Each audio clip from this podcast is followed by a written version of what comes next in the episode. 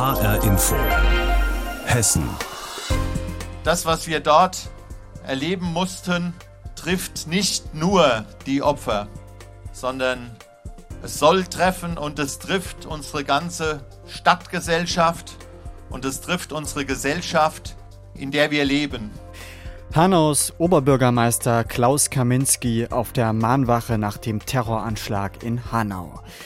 Diese Gewalttat, die ist heute unser Thema in der Sendung HR Info Hessen. Mein Name ist Pascal Lasserre. Am Mittwochabend gegen 22 Uhr stürmt der mutmaßliche Täter in eine Shisha-Bar in der Hanauer Innenstadt und schießt dort um sich. Wenig später eröffnet er das Feuer in einem weiteren Hanauer Stadtteil in einem Kiosk. Und auch als er mit dem Auto unterwegs ist, soll er Menschen getötet haben in ihren Autos. Neun Menschen tötet er, bevor er dann seine Mutter und schließlich sich selbst umbringt. Der Täter handelte wohl aus rassistischen Motiven, aus blankem Hass gegen Migranten und Menschen, die er dafür hielt. Am Abend nach der Tat gab es in rund 50 Städten in ganz Deutschland Mahnwachen und Gedenkveranstaltungen. Auch in Hanau. Dort war für uns Hanna Immich. 18 Uhr auf dem Marktplatz von Hanau. Gut 5000 Menschen sind gekommen, um der Opfer der Gewalttat und ihrer Angehörigen zu gedenken. Die Stimmung ist ruhig. Es überwiegen Anteilnahme, Nachdenklichkeit. Kleine Kinder sitzen auf den Schultern ihrer Eltern. Junge und alte Leute sind da, alle Nationalitäten. Dieser junge Mann kommt selbst aus Hanau. Drei davon von den Opfern, also die gestorben sind, kannte ich sehr gut. Wir sind alle schockiert. Ich kannte sie so gut. Also der eine war von meinem Cousin der Freund. Ich kannte ihn auch persönlich. Aber die anderen zwei waren auch so von meinem kleinen Bruder die Freunde. Die sind alle entsetzt, alle schockiert, wir wissen halt nicht weiter, was passiert ist. Ich weiß nicht, was ich dazu sagen soll. Es ist einfach schrecklich. Bundespräsident Frank-Walter Steinmeier ist nach Hanau gekommen, um sich selbst ein Bild zu machen. Gemeinsam mit Hessens Ministerpräsident Bouffier besucht er vorher noch die Tatorte, legt eine Gedenkminute ein. Vor den Menschen auf dem Marktplatz spricht er dann von einem rassistischen Terrorakt und dass nichts den Schmerz von uns nehmen könne. Aber er macht den Menschen auch Mut. Wir stehen zusammen wir halten zusammen, wir wollen zusammen leben und wir zeigen es wieder und wieder. Das ist das stärkste Mittel gegen den Hass. Vielen Dank. Auch Hessens Ministerpräsident Volker Bouffier sagt, es sei ein Tag des Grauens, dessen Dimension man nur schwer fassen könne. Und wir müssen alles tun, damit alle in diesem Land ohne Angst leben können. Wir lassen uns nicht spalten. Und der Bürgermeister von Hanau, Klaus Kaminski, sagt, dass die Tat nicht nur Hanau, sondern uns alle betreffe und dass er stolz sei auf die Brüder Grimm Stadt Hanau, in der seit Jahrhunderten Menschen verschiedener Hautfarben und Nationalitäten zusammenlebten. Die Zuschauer reagieren unterschiedlich auf die kurzen Reden der Politiker. Ich finde, er hat die richtigen Worte gefunden. Ähm, er hat mich angesprochen. Es betrifft uns alle. Das ist ein großes Thema. Rassismus und ich hoffe, dass sich das bald ändern wird. Also, dass die Menschen aufstehen und etwas dagegen tun. Wenn man das dann sieht, dass da Menschen erschossen werden und dann einfach kleine Rede zu halten, das bringt nicht viel. Es war mir zu wenig. So geht es offenbar auch einigen anderen. Der Bundespräsident ist gerade weggefahren, da skandiert eine Gruppe von Demonstranten antifaschistische Sprüche und zieht mit einem Banner vom Platz. Gegen 21 Uhr, alles scheint schon beendet, taucht dann das Gerücht auf, Neonazis würden vor einer Flüchtlingsunterkunft am Rande von Hanau demonstrieren. Auf Twitter kursieren Videos.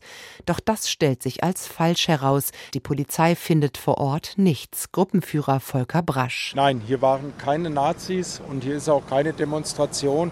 Und die Fahrzeuge, die auf dem äh, Video sind, sind heute in Hanau nicht im Einsatz. Und dann kehrt wieder Ruhe ein in Hanau. Auch die vielen Journalisten und Übertragungswagen aus ganz Deutschland haben längst abgebaut. Aber die Trauer in Hanau, sie bleibt. Von der Mahnwache in Hanau berichtete Hanna Immich. Die Trauer, die bleibt. Besonders bei denen, die die Opfer persönlich kannten. Mit einigen von ihnen hat unser Reporter Heiko Schneider gesprochen. Kemal Kotschak steht fassungslos vor seinem Kiosk im Hanauer Stadtteil Kesselstadt. Dort herrscht Chaos. Regale sind umgekippt, das, was mal in den Regalen stand, liegt auf dem Boden. Der Laden und die benachbarte Bar waren der zweite Tatort in der vergangenen Nacht. Kotschak erinnert sich. Die haben mich angerufen, dass da irgendwas vorgefallen ist. Ich bin gleich hingefahren. Wo ich hingefahren bin, ist die Polizei auch gekommen mit mir rein. Die waren ja auch unter Schock. Die wussten ja auch nicht, was sie machen. Blutbad war da. zehn Menschen angeschossen, drei, vier waren tot. Kotschak erzählt, die Opfer der Schüsse kannten sich fast alle. Freunde, Verwandte oder Arbeitskollegen. Junge Menschen, 17 bis 40 Jahre alt. Die meisten in Hanau geboren, alle mit Migrationshintergrund oder ausländischem Pass. Nach Angaben der türkischen Botschaft in Berlin sind fünf der Hanauer Opfer türkische Staatsbürger. Die anderen haben Wurzeln in Bosnien, Polen oder Rumänien. Fast alle hier familiär verwurzelt. Eine offizielle Liste der Polizei gibt es noch nicht, aber Kioskbetreiber Kotschak zählt auf. Mein Neffe war drin, eine Mitarbeiterin war drin, alle tot. Von meinem besten Freund, der Sohn war drin, 20 Jahre, der ist tot.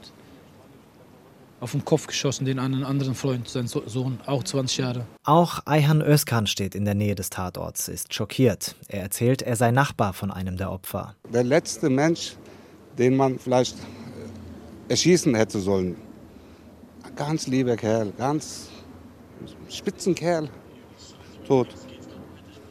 Ist nicht mehr da jetzt. Mit weiteren Opfern sei er befreundet. Schock, Schockzustand. Ich meine, auf einmal sind die Jungs weg, ja, sind, sind tot.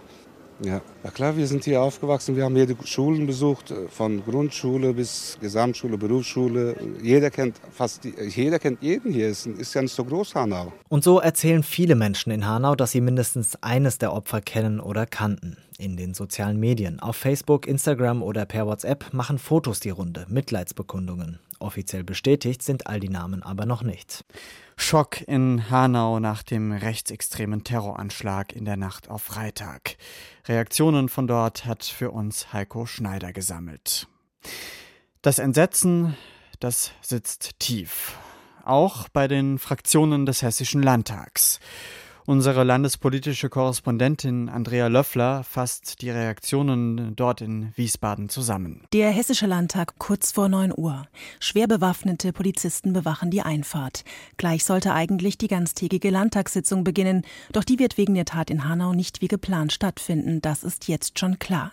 Landtagspräsident Boris Rhein. Das ist ein schweres Verbrechen, das uns sehr bestürzt macht und ich glaube, jetzt ist nicht der Tag für die politische Debatte. Darüber scheint unter den Abgeordneten Einigkeit zu bestehen. Und so sieht das auch der parlamentarische Geschäftsführer der Linken, Thorsten Felstehausen. Es ist ein gutes und ein richtiges Zeichen, dass der Landtag jetzt nicht in eine parteipolitische Klein-Klein-Diskussion einsteigt. Und so gibt es im Landtag ab jetzt nur noch ein Thema, die Gewalttat in Hanau und ihre möglichen Hintergründe. Am Vormittag sind die noch weitgehend unklar, doch die Tat an sich sorgt für Entsetzen und Trauer. Ministerpräsident Volker Bouffier. Der Tag ist ein furchtbarer Einschnitt ein furchtbares Verbrechen, das uns schockiert, das uns sprachlos macht und vor allen Dingen unendlich traurig. Traurig und entsetzt äußert sich auch FDP-Fraktionschef René Rock. Es ist äh, tragisch und dramatisch. Äh, meine Gedanken sind bei den Angehörigen und bei den Opfern. Und auch die AfD zeigt sich bestürzt, Fraktionschef Robert Lambrou. Wir sind schockiert als Fraktion. Ich habe von einem Fraktionskollegen auch erfahren, dass der Schwiegersohn Freunde hatte, die auch ermordet wurden betrifft uns also auch als Fraktion unmittelbar. Wie kann ein Mensch zu so einer Tat fähig sein? Was bringt ihn dazu? Auch diese Fragen beschäftigen die Politiker im Landtag. Der stellvertretende Ministerpräsident Tarek Al-Wazir. Ich glaube aber an dieser Stelle, dass wir uns insgesamt in der Gesellschaft Gedanken machen müssen, warum, Entschuldigung, auch Verrückte dann immer denken, dass sie sich eine Gruppe aussuchen müssen und was vielleicht auch die Debatte, die manche hier führen, damit zu tun hat. Der mutmaßliche Täter hat sich in einem Bekennerschreiben klar ausländerfeindlich und rassistisch geäußert und dazu Verschwörungsmythen verbreitet. Das zeige, dass die Gesellschaft noch viel mehr tun müsse, um rechte Gesinnung zu ächten, sagt SPD-Fraktionschefin Nancy Faeser. Das ist das Schlimmste, was passieren kann, was dort passiert ist. Es ist meines Erachtens auch einer der größten Anschläge in der Bundesrepublik überhaupt mit einem solchen Hintergrund und zeigt, dass wir nicht wachsam genug waren. Und deswegen müssen wir unsere ganzen Anstrengungen darauf ausrichten, der Gefahr von rechts entgegenzutreten. Die Meinungen aus der Landespolitik in Wiesbaden zum Terroranschlag in Hanau hat für uns zusammengefasst Andrea Löffler. Welche Konsequenzen soll man aus den Geschehnissen ziehen? Nun, darüber diskutiert inzwischen auch die Politik in Wiesbaden. Unser landespolitischer Korrespondent Nikolaus Buschlüter weiß mehr. Der hessische Innenminister Peter Beuth von der CDU forderte schon seit mehreren Jahren eine Verschärfung des Waffenrechts. Sein Ziel, Extremisten sollten nicht mehr legal an Waffen kommen können. Das Vorhaben war kompliziert, da es um ein Bundesrecht geht. Dem hessischen Minister gelang im vergangenen Dezember jedoch ein Teilerfolg. Seitdem steht fest, dass ausstellende Behörden erst beim Verfassungsschutz nachfragen müssen, ob etwas gegen den Antragsteller vorliegt, bevor sie ihm oder ihr eine Waffenerlaubnis genehmigen. Doch im Falle von Tobias R. hätte selbst eine Nachfrage beim Inlandsgeheimdienst aller Wahrscheinlichkeit nach nichts gebracht, sagte der Innenminister. Wir haben bisher nach jetzigem Erkenntnisstand keine Vorerkenntnisse, sowohl was äh, nachrichtendienstliche Erkenntnisse angeht, wie auch was polizeiliche Erkenntnisse angeht. In Sachen Aufstockung der Sicherheitsbehörden fühlt sich die Landesregierung gut gewappnet. Verfassungsschutz und Polizei wurden in den letzten Jahren kontinuierlich aufgestockt, betont Beuth immer wieder. Allerdings bedeutet ein Stellenplus nicht automatisch, dass die Stellen auch besetzt sind. Laut FDP-Fraktion im Landtag sind beim Verfassungsschutz derzeit 80 Vollzeitstellen vakant. Das Innenministerium widerspricht dem nicht. Auch ein Thema in Wiesbaden. Trägt die AfD eine Mitschuld an der Gewalttat von Hanau durch ihre migrationskritischen Themen im Landtag und ihre scharfen rhetorischen Angriffe auf andere Parteien? Überschreitet zum Beispiel der AfD-Abgeordnete Gerhard Schenk eine Grenze, wenn er sagt, und an diese importierten täglichen Einzelfälle, Messerattacken, Sexualdelikte, Raub und Ehrenmorde, an den Verlust der inneren Sicherheit, an, den, an diesen Blutzoll und die zahllosen Opfer ihrer Willkommenskultur wollen und werden sich die Menschen nicht gewöhnen. Der Fraktionschef der AfD, Robert Lambrou, verteidigt seinen Parteifreund. Sie können einzelne Passagen herausgreifen von AfD-Rednern. Ich kann dasselbe machen von Rednern der SPD, Linke und den Grünen, wie zum Beispiel dem Herrn Kaufmann, der am Rednerpult satt austeilt. Das gehört für mich zur harten Auseinandersetzung dazu. Auch Lambrou selbst hat im Plenum schon hart ausgeteilt. Ich frage Sie, Herr Ministerpräsident, können Sie von der Zuwanderung mit allen negativen Begleiterscheinungen nicht genug bekommen? Haben Sie uns Deutsche aufgegeben? Auf die Frage, ob er damit nichts zwischen Deutschen und anderen spalte, sagt Lambrou. Ich stelle eine Frage, ich mache keine Aussage. Äh, ich möchte aber dennoch darauf verweisen, was ich eben mehrmals wiederholt habe. Im Umfeld der schrecklichen Morde in Hanau äh, möchte ich jetzt einfach trauern. Einer Diskussion, zu welchen Themen auch immer, stelle ich mich gerne etwas später nach Abschluss der Ermittlungen. Zu neuen Erkenntnissen aus diesen Ermittlungen wollte das hessische Innenministerium keine Stellung nehmen. Es verwies stattdessen auf den Generalbundesanwalt in Karlsruhe. In Wiesbaden hat eine erste Diskussion begonnen über mögliche Konsequenzen aus den Hanauer Ereignissen. Nikolaus Buschlüter berichtete. Der mutmaßliche Todesschütze Tobias R. hatte eine zutiefst rassistische Gesinnung. Das sagte der Bundesanwalt. Es habe die Auswertung von Videobotschaften und eine Art Manifest auf der Internetseite des mutmaßlichen Todesschützen ergeben. Dort äußert dieser teils auch wirre Verschwörungstheorien, steigerte sich wohl über Jahre in eine irreale Welt. Er fantasierte zum Beispiel über Geheimdienste, die seine Gedanken lesen und auch fernsteuern würden.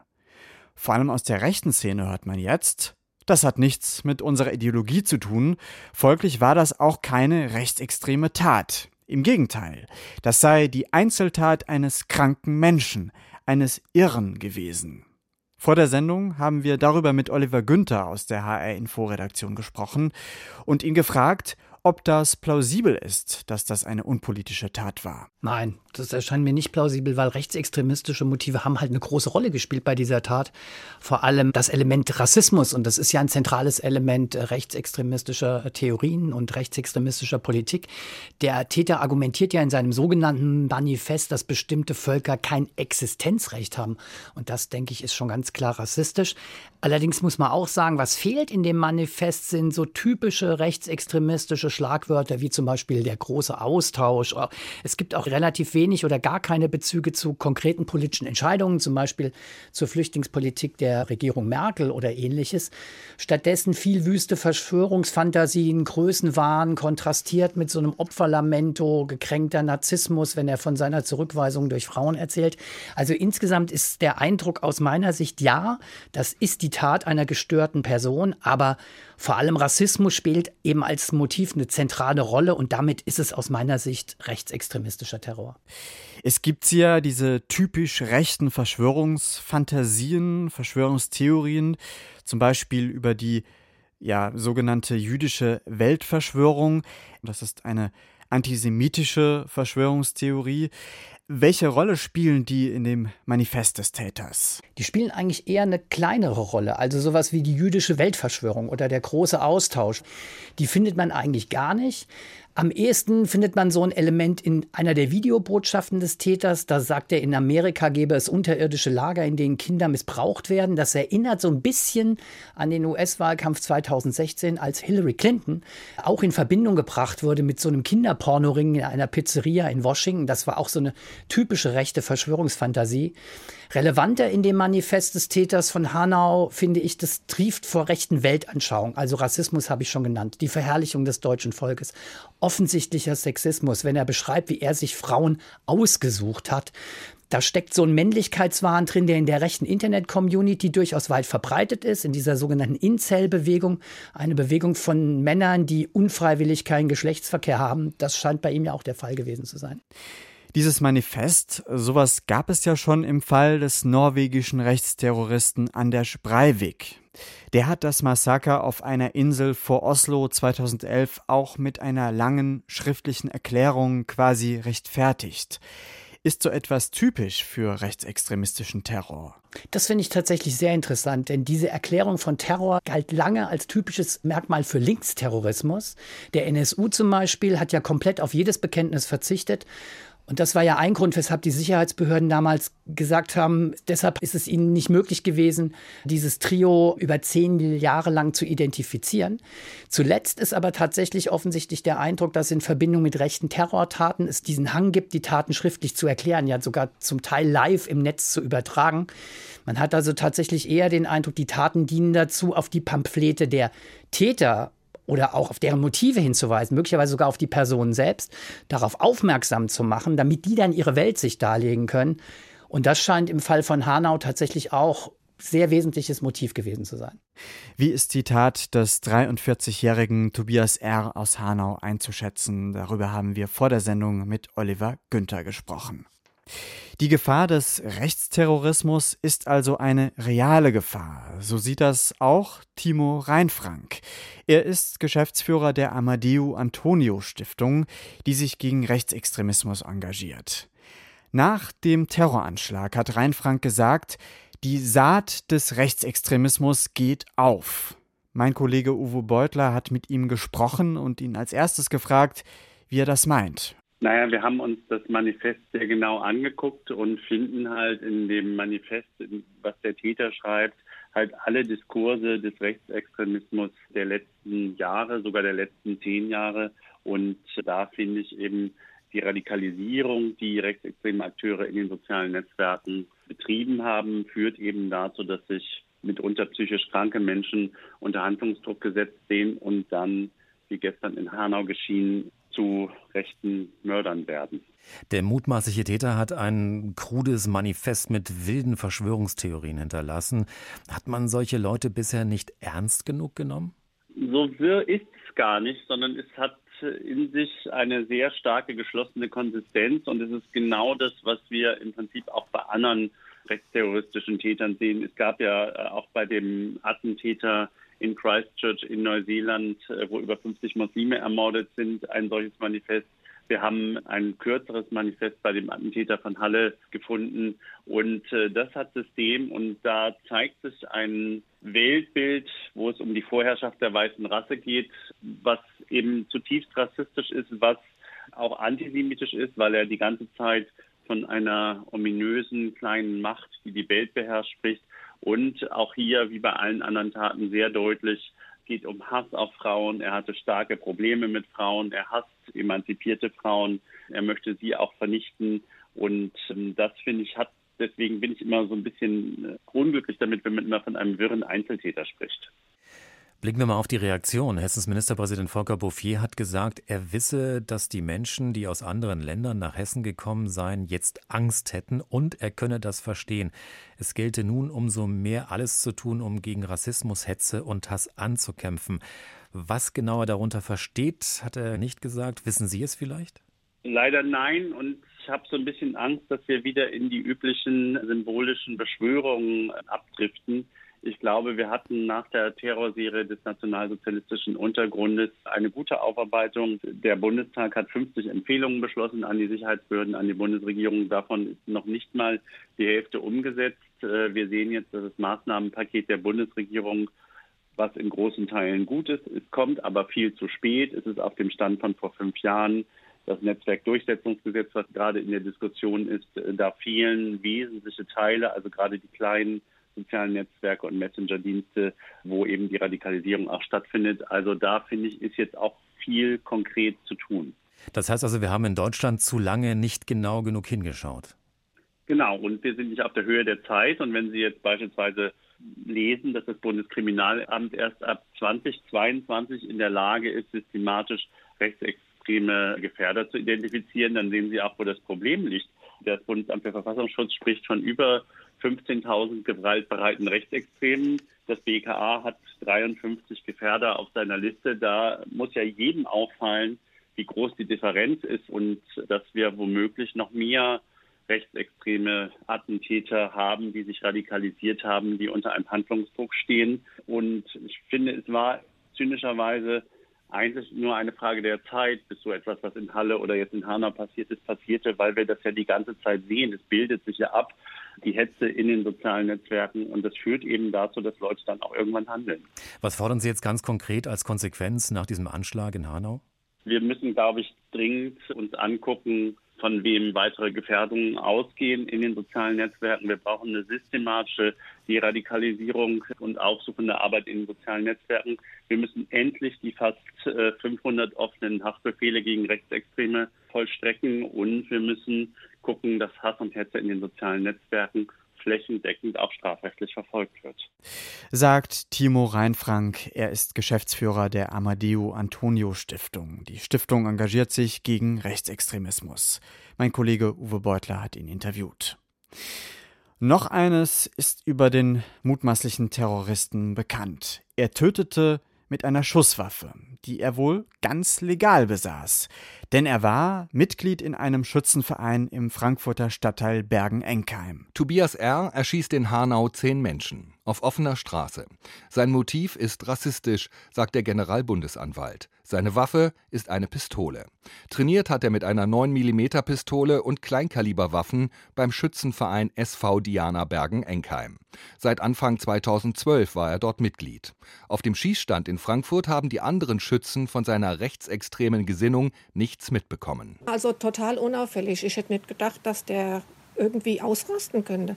Hat sich auch nie irgendwie geäußert, rassistisch oder irgendwie ausländerfeindlich. Ist mir ein Rätsel. Ein freundlicher, ruhiger, netter, aber introvertierter Mensch, so beschreiben ihn Mitglieder des Schützenvereins. Dass unter ihnen ein rassistischer Massenmörder trainiert hat, ist für viele unbegreiflich. Schriftführer Rainer Burg. Wir selbst haben also etliche äh, Mitglieder, auch äh, mit ausländischen Wurzeln. Äh, es hat hier nie in irgendeiner Art und Weise da äh, rassistische äh, Themen gegeben, dass jemand angegangen worden wäre, wie auch immer. Wir verstehen uns eigentlich hier als, als Schützenkameraden. Auch der mutmaßliche Mörder von Kassels Regierungspräsident Walter Lübcke, Stefan E., war Mitglied in einem Schützenverein. Und auch der Mann, der in Wächtersbach aus einem Auto auf Menschen mit dunkler Hautfarbe geschossen hat, hatte eine Waffenbesitzkarte. Bundesjustizministerin Christine Lamprecht dazu in der Bundespressekonferenz. Wir werden genau hinschauen müssen, ob die Gesetze, die in Kraft sind, ob die auch entsprechend ausgeführt werden, ob entsprechend darauf geschaut wird, äh, wie diejenigen, äh, die eine solche Waffe haben, ob die Zuverlässigkeitsprüfung entsprechend auch durchgeführt wird. Schützen, die eine Waffe legal mit nach Hause nehmen dürfen, müssen aktuell mindestens ein Jahr Mitglied in einem entsprechenden Verein sein. Doch was bringt dieses Verfahren, wenn sich der Schütze nicht als Rassist und Verschwörungstheoretiker zu erkennen gibt? Rainer Burg. Es gibt Staaten wie beispielsweise England, die haben den Waffenbesitz äh, in Privathand weitestgehend verboten. Der Frankfurter Schützenverein hat als Reaktion auf den Anschlag eines seiner Mitglieder mit insgesamt elf Toten den Trainingsbetrieb in den nächsten Tagen eingestellt. Am Dienstag will sich der Vorstand zu einer außerordentlichen Sitzung treffen. Aus einem Frankfurter Schützenverein war das Frank Angermund. Und das war sie, die Sendung HR Info Hessen mit Pascal Lasserre. Heute nur zu einem Thema, dem Terroranschlag mit elf Toten in Hanau Mitte der Woche. Die Sendung gibt es auch als Podcast im Internet auf hrinforadio.de.